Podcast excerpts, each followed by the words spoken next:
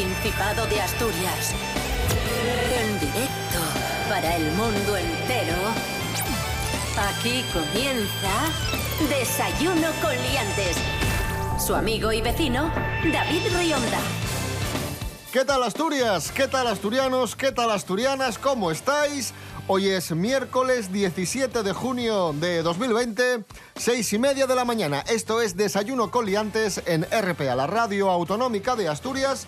Y vamos en primer lugar a saludar a Rubén Morillo. Buenos días. Buenos días, David Rionda, y buenos días a todos. Hola, hola, hola, hola. Y conectamos directamente con León. Allí se encuentra el monologuista campeón de España de monólogos. Yes. Nun- nunca me canso de decirlo. Pablo BH. Buenos días, Pablo. Buenos días, ¿cómo se nota que vuelve la normalidad? Ya hay más gente que se levanta a estas horas, así que os jodéis. Rubén Morillo, Sí. vamos con el tiempo para bien Asturias. Pues tendremos un día muy parecido al de ayer, bastante encapotado, puede que caiga un poquitín de agua hacia el mediodía y principios de la tarde.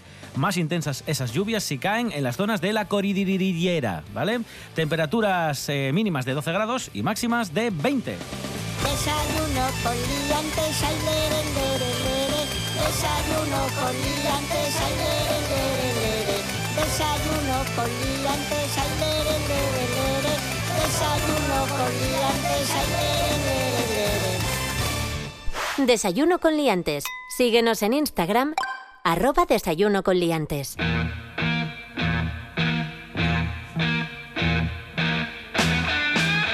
Pablo BH, cuéntanos, ¿cómo, ¿cómo está la cosa por León? ¿Cómo va esa desescalada? Bueno, pues bien, porque por aquí tenemos a Calleja, que sube montañas y las baja muy bien, así que la desescalada va tranquila. Bueno, pues aquí en Asturias también la cosa va bastante bien, aunque en algunos sitios, en algunas eh, ciudades como Gijón, han tenido que dar un pequeño pasín hacia atrás. Os cuento. El ayuntamiento ha decidido clausurar las zonas de los juegos infantiles de los parques que fueron abiertas el pasado fin de semana tras permanecer, como sabéis, cerradas desde el 14 de marzo.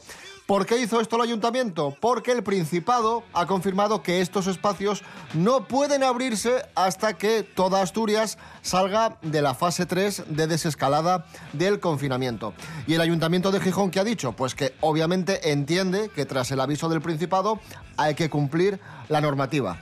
Vamos, que aquí hubo un pequeño, un pequeño malentendido, pero se ha subsanado perfectamente. Vamos a escuchar a la alcaldesa de Gijón, Ana González. Sinceramente pensé que era análogo lo que podía, eh, que podía hacer una comparación, establecer una, una comparación en términos de, igualdad, de igual respuesta con los eh, parques infantiles, los parques de, de juego. El Principado me ha advertido que no es así, que no es conveniente abrirlos eh, todavía Claro que es pronto, hay que esperar todavía a que Claro. pase la fase 3. Me imagino que la ley, además, y todas las normativas que se están aplicando estos días con motivo del coronavirus, son muy complejas de interpretar. Hasta dónde llega, qué se puede hacer. Un parque de juegos es lo mismo que un parque infantil, es lo mismo que esté en una zona pública que en una urbanización privada. Es que debe ser todo muy, muy complejo. Así A que ver. casi vale más ir pasín a pasín, despacín, ¿eh? esperar un poco hasta que tengamos la seguridad de que no pasa nada, porque jueguen los chiquillos juntos. Admitamos que todo se debe a que David se, se subía a los columpios. Por supuesto. Y Admitámoslo. Y hacía campana. Admitámoslo. Esto de darle vuelta al columpio así, que se llamaba hacer campana, porque sonaba ton Claro. cuando dabas la Ah, vuelta cierto, cierto. al columpio. Sí, sí. Porque, repetimos amigos, nosotros somos de la generación de los años 80, Hombre. de los columpios verdes metálicos, Oxidados. oxidados y pesados. Que de aquella, de aquella te subías al tobogán, el tobogán era metálico, eh, estaba oxidado, había piedras abajo y no pasaba Esto nada. Y a-. Y, así Esto. salimos de bien. No estaba colchado como ahora. No, no, no. Claro, yo tengo una cosa, y, y esto va en serio, eh, cuidado. Eh, ¿No será más difícil desinfectar un, un suelo de estos que son acolchados, que digo yo que eso absorbe? Sí, como una esponja, sí, sí. Claro, claro, porque antes el suelo de gravilla, para empezar a desinfectarlo, ni en sueño, ahí te caías y ya te podías estar vacunado de todo. que Ponían jeringuillas, de hecho, cosa. había jeringuillas también. Claro, los junkies, jope, hombre, eso que te ponías a jugar con la arena que había arena y te encontrabas de todo, ¿sabes? Donde No voy está- a poner esta jeringuilla de Torre del Castillo. Pero no está la gente con Stranger Things y todo esto, no están de moda los 80, pues que vuelvan los columpios verdes, metálicos. Claro, el verde metálico. Ahí está. Sí, sí, sí, sí.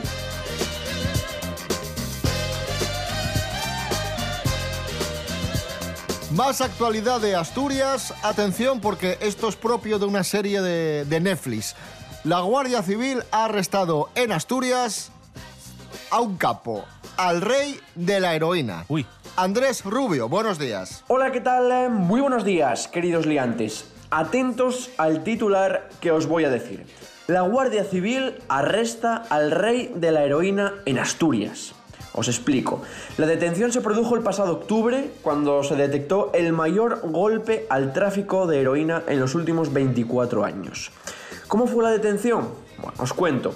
El arrestado tenía el coche aparcado en el concejo de Ayer y los agentes sospechaban que dentro había un cargamento traído desde Málaga. Esperaron el momento adecuado y cuando el hombre abrió el vehículo con un mando a distancia, se lanzaron a detenerlo. En el coche descubrieron un doble fondo en los asientos y en el maletero y al abrirlo, sorpresa, se encontraron con más de 8 kilos de heroína. Al día siguiente registraron la vivienda del detenido y allí encontraron otros 6 kilos de heroína, un kilo y medio de cocaína, 10 kilos y medio de hachís y 2 de cafeína y Magic. Os preguntaréis, ¿cuál es el valor de todo esto en dinero? Pues ojo a la cifra, es algo más de un millón de euros. Este es el tercer mayor alijo incautado en nuestro país. ¿Cómo os habéis quedado? Un abrazo, sed felices.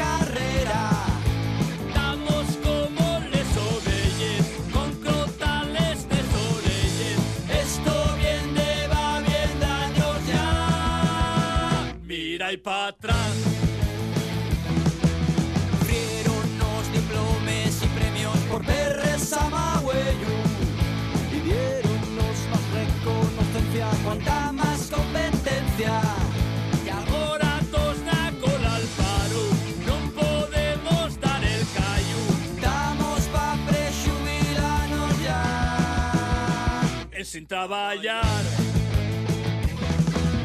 Calla, oh, calla, oh, ¿quién iba a saberlo? Calla, oh, calla, oh, estoy hasta los huevos al sol. Ahí sonaban nuestros amigos de Zona Oscura junto a los berrones y el tema Calla O.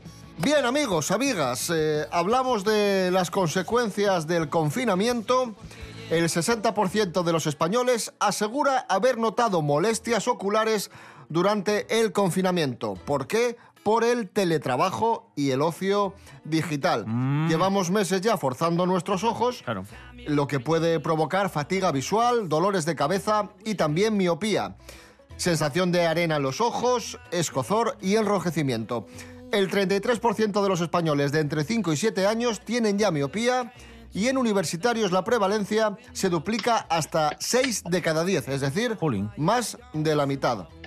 Claro, claro. eh, Te ponen las páginas estas cochinas gratis, ¿eh? En la cuarentena y ya nos lo decían los curas. Y los, no te toques, que te vas a quedar ciego. Y así estoy yo, con 10 dioptrías en cada ojo. Eh, no, es normal, ¿eh? O sea, cuando pasas mucho tiempo delante del PC, pues es normal que te piquen los ojos. pero bueno, todos sabemos por qué ha sido. ¿eh? En los niños de 5 a 7, por, porque les damos las tablets, en vez de estar jugando en los parques de gravilla, pues ahora están ahí con las tablets. Hoy va a ser el tema del día, el parque de gravilla, os aviso ya desde el minuto este. Y, pero es claro, es normal, es normal que te piquen los ojos. Y los universitarios, claro, tanto trabajo, tanto mirar, Jugar a las eh, cartas. datos, jugar a las cartas. Pero tranquilidad, amigos, amigas, porque está con nosotros Carlos Herrera para darnos buenos consejos y cuidar nuestra vista. Buenos días, Carlos. La, La, la, la, la, la,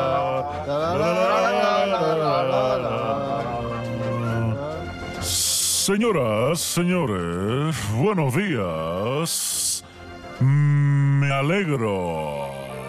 ¿Qué tal? Muy ¿Cómo bien, estamos? adelante, adelante. Carlos Herrera, consejos para cuidar los ojos. Bueno, muy sencillo. Sentido común primero de los consejos, iluminar alrededor mientras estás trabajando con esta pantalla.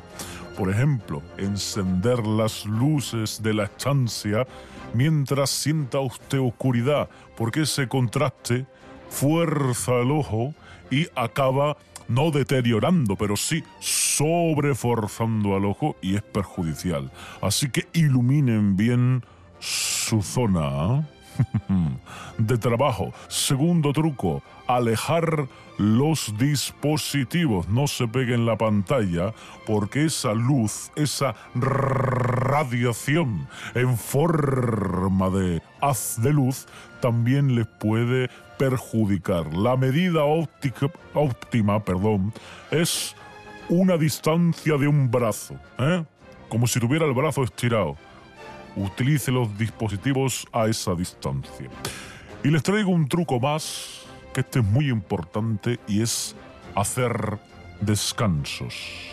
No utilizar muchísimo rato de seguido el terminal, parpadear y desviar la mirada. Y si trabajan con computadoras, cinco minutos cada hora, como mínimo, que puedes emplear para meterte entre pecho y espalda un bocadillo de jamón serrano, con olivas, con aceituna, con ese jamón con Y además el jamón butifarra. que tiene propiedades incluso nutritivas. Y, Siempre, siempre se ha dicho, no, la Para la zanahoria. vista, ¿no? La zanahoria para la vista. ¿Qué zanahoria? Jamón. Jamón. De bellota. Y español. Gracias, Carlos Herrera. Señoras, señores, buenos días. Mm, me alegro.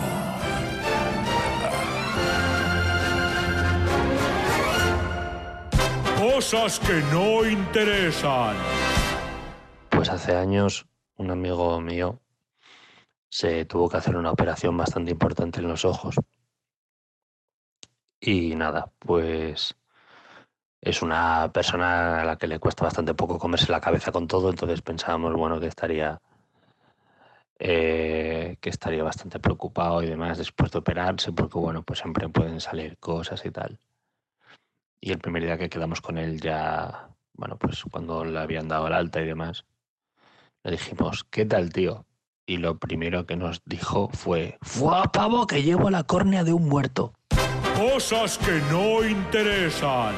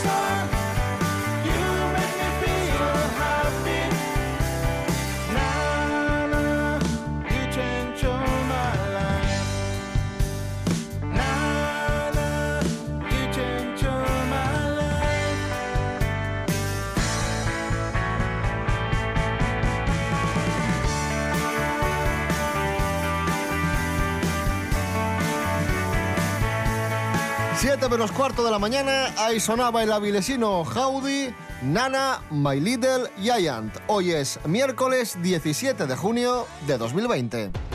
Desayuno con liantes.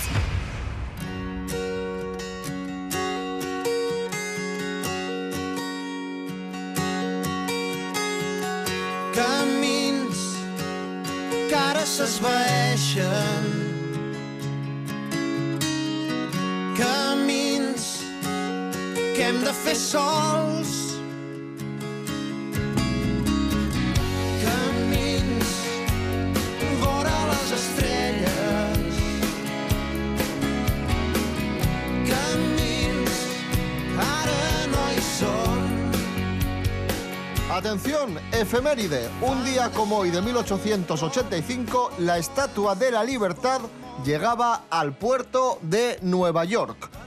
Historia muy interesante y muy curiosa que nos acerca un norteamericano, precisamente, norteamericano afincado en Asturias, en este momento célebre en los años 80 por pertenecer al, al equipo A, pero en este momento eh, No puede ser. celador en el UCA.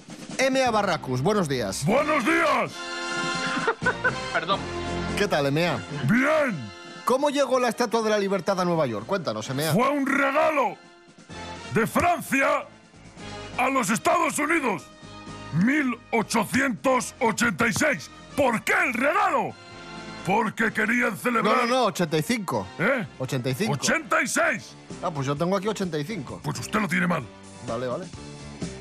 La primera amistad se celebraba con esa estatua y sobre todo los franceses querían felicitarles por haber firmado la Declaración de Independencia 100 años antes. ¿Saben cómo se llamaba al principio? Porque no se llamaba Estatua de la Libertad, se llamaba, maldita sea, la libertad iluminando al mundo. Pues casi me gusta más, ¿eh? Por lo de la antorcha. Sí, sí. Se entiende mejor. ¿Saben ¿eh? quién la diseñó? Siendo francesa. Calatrava. No, ¿Quién? Entre ellos, Eiffel. Que me cago en la madre que lo parió. Está en todos los sitios. Ah, Eiffel, el de la Torre Eiffel. Sí. Madre mía. Usted El se va el a cualquier pueblo de España y ese puente siempre es de alguno de los estudiosos y de los súbdi- súbditos, no, eh, Aprendiz. aprendices de, de Eiffel. ¡Siempre! Eiffel, Frederica Auguste Bartholdi y Richard Hunt, cada uno en su parte. Fe- Eiffel hizo la estructura, Bartholdi diseñó la cara y el cuerpo, y Richard Hunt hizo el pedestal. ¿Saben por qué se situó donde está? Porque es el mejor sitio. Es donde más gente la puede ver. Claro. Lo vas a hacer como, como el Calatrava en Oviedo. Hay que sitio que ¡Claro! se vea. El Calatrava Si la pones ahí no la ve nadie. Si la pones en una isla o en lo alto del Aramo, la ve todo el mundo desde abajo. O en el Naranco. En la mar. ¿Cuánto mide? Y ya me voy. ¿Cuánto? 46 metrazos, sin contar el pedestal. Y pesa... ¡ja! Como yo, 156 toneladas. Madre mía. Pues para traerla vaya movida, ¿eh? ¿O no? Sí. Yo os, os- me gustaría decir que hay una réplica pequeñita en Francia, ¿no? Yo doy ese dato como culto que soy. M.A. Barracus. Sí. Gracias, gracias. ¡De gracias. nada! Gracias. I will show you the sign of time, the rain. Ahí estaba M.A. Barracus, celebridad en los años 80 y ahora hablamos de una celebridad presente en Asturias, en España y casi casi en el mundo entero. Paula Echevarría. Vamos con las. Paula News. Jorge Aldeitu, buenos días. Muy buenas liantes, hoy toca Paula News. ¿Sabéis que todo lo que sube Paula Echevarría a sus redes sociales se mira con lupa al dedillo? Tiene ahí un montón de fans, tiene también un montón de haters, como toda buena estrella. Y bueno, es normal porque si tiene más de 3 millones de seguidores, algunos la elogiarán y otros la odiarán. Pues bien, lo último que ha hecho Paula Echevarría es volver al trabajo después de tres meses de confinamiento y ha hecho una sesión de fotos para una firma de gafas con la que trabaja y también es imagen. La actriz ha querido mostrar un pequeño adelanto de la colección de gafas de sol y lo ha hecho con una foto del shooting. En la foto la vemos maravillosa en una bañera llena de espuma. Paula Echevarría lleva un bañador negro, una toalla enrollada en la cabeza, las gafas de sol que promociona y una botella de cava de la que bebe con una pajita. Y por supuesto, en minutos la foto se ha llenado de comentarios de todo tipo. Os voy a leer algunos de ellos para que veáis a lo que se enfrenta Paula cada vez que sube una foto. Le llaman más diva, muy natural con gafas de sol en la bañera, diva, le copiaste a la Pedroche, qué bueno con la bolsa del corte inglés detrás, que yo por mucho que miro la foto no veo la bolsa, es que no sé dónde está, la gente debe usar una lupa. Otros le dicen, por ejemplo, Paula se parece a Ramos, siempre la caga. Bueno, hay muchos comentarios que, que le llaman diva, siempre diva, nunca indiva, eres una diva. Pero bueno, igual que cuento lo malo, voy a contar lo bueno. También hay mucha gente que le dice que es hermosa y talentosa, que está llena de glamour, que es muy linda, que le encanta la foto. Y bueno, los haters, si lo mucho que le pueden decir es que es una diva, bendita diva. Un saludo, aliantes.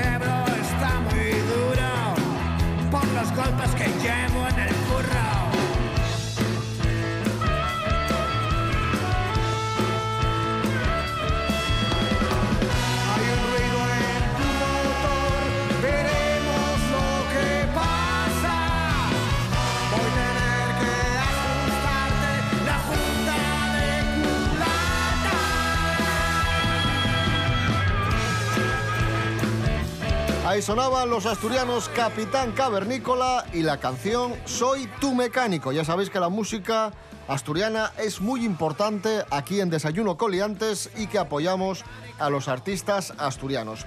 Y ahora hablamos de artistas eh, musicales, pero internacionales. Noticias musicales en este momento en Desayuno Coliantes y vamos a empezar hablando de Bob Marley. Oh yeah.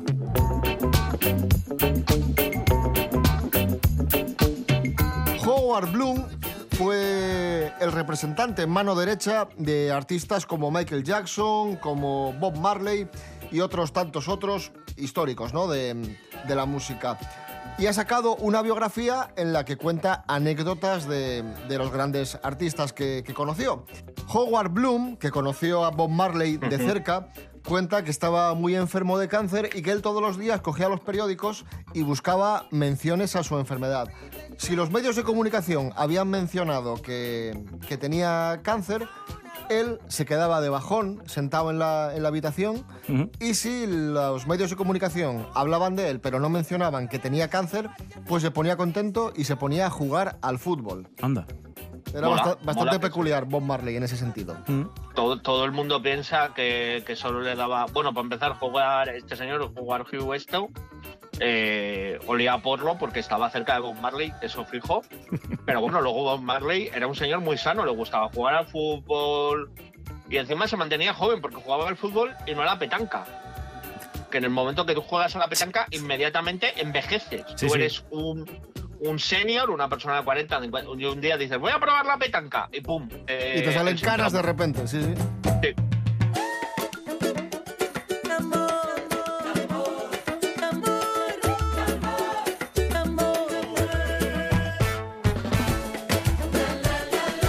Ahí suena Gloria Estefan. Atención amigos porque vuelve Gloria Estefan, por cierto, de ascendencia asturiana, siete años sin sacar disco y anuncia nuevo trabajo, se titula Brasil 305. Ahí estamos escuchando el single titulado Cuando hay amor y este nuevo disco de Gloria Estefan va a salir el próximo 13 de agosto. Gloria Estefan en cifras, la mujer de- del gran productor Emilio Estefan.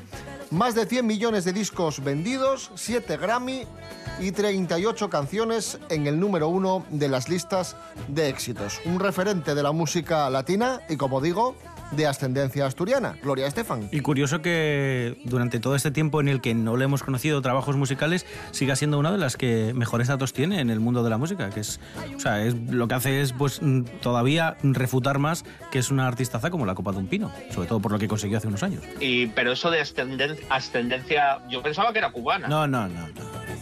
No, no, no, no, no, no, no, no. no. Sí, puede que tenga familia en Cuba, yo no digo que no, pero eh, ascendencia asturiana, por supuesto, sí, sí. Bueno. Su abuelo, el abuelo de, Gloria, que se llamaba Leonardo, era asturiano. Muy bien, ¿ves? Leonardo Estefan. Claro. Claro. que suene Queen. All we hear is radio Gaga, radio Goo Goo, radio Gaga es noticia porque el guitarrista de Queen, Brian May, ha sido elegido mejor guitarrista de todos los, de todos los tiempos por los lectores de la revista británica Total Guitar.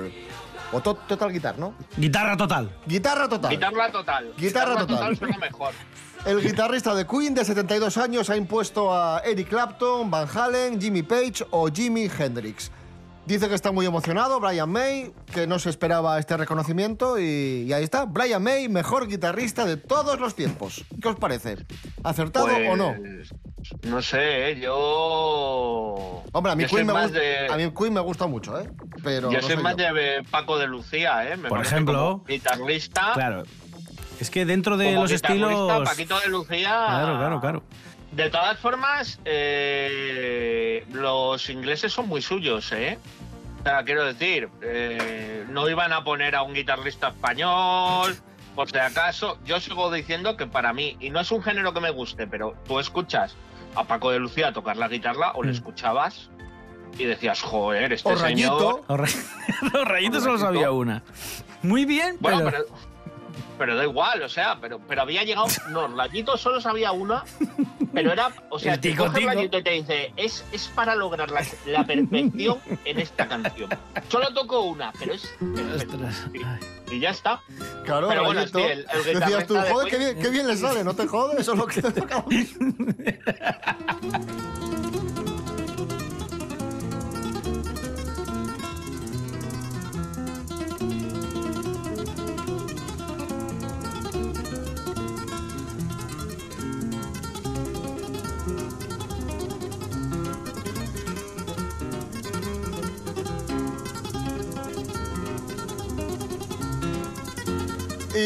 Yo lo siento mucho, esto depende de gustos. Brian May es una gran elección, pero para mí, en mi corazón, Mark Knopfler es el mejor guitarrista del mundo, de la historia, ya lo sabéis. Y nos vamos a ir escuchando a Dire Straits ¡Hala! y So Far Away. Y ya está. Y, Y al- ala, y venga, Ya está, decidido. a correr. Y mañana a las seis y media, más y mejor. Instagram, Desayuno Coliantes, Facebook, rtpa.es, Radio a la Carta y desayunocoliantes.com. Rubén Morillo, David Rionda. hasta mañana. Hasta mañana. Pablo BH, gracias. Un abrazo. Otro para vosotros y recordar que cualquier guitarrista que os guste puede ser el mejor del mundo, menos Santana, que está sobrevalorado. Un abrazo, Asturias.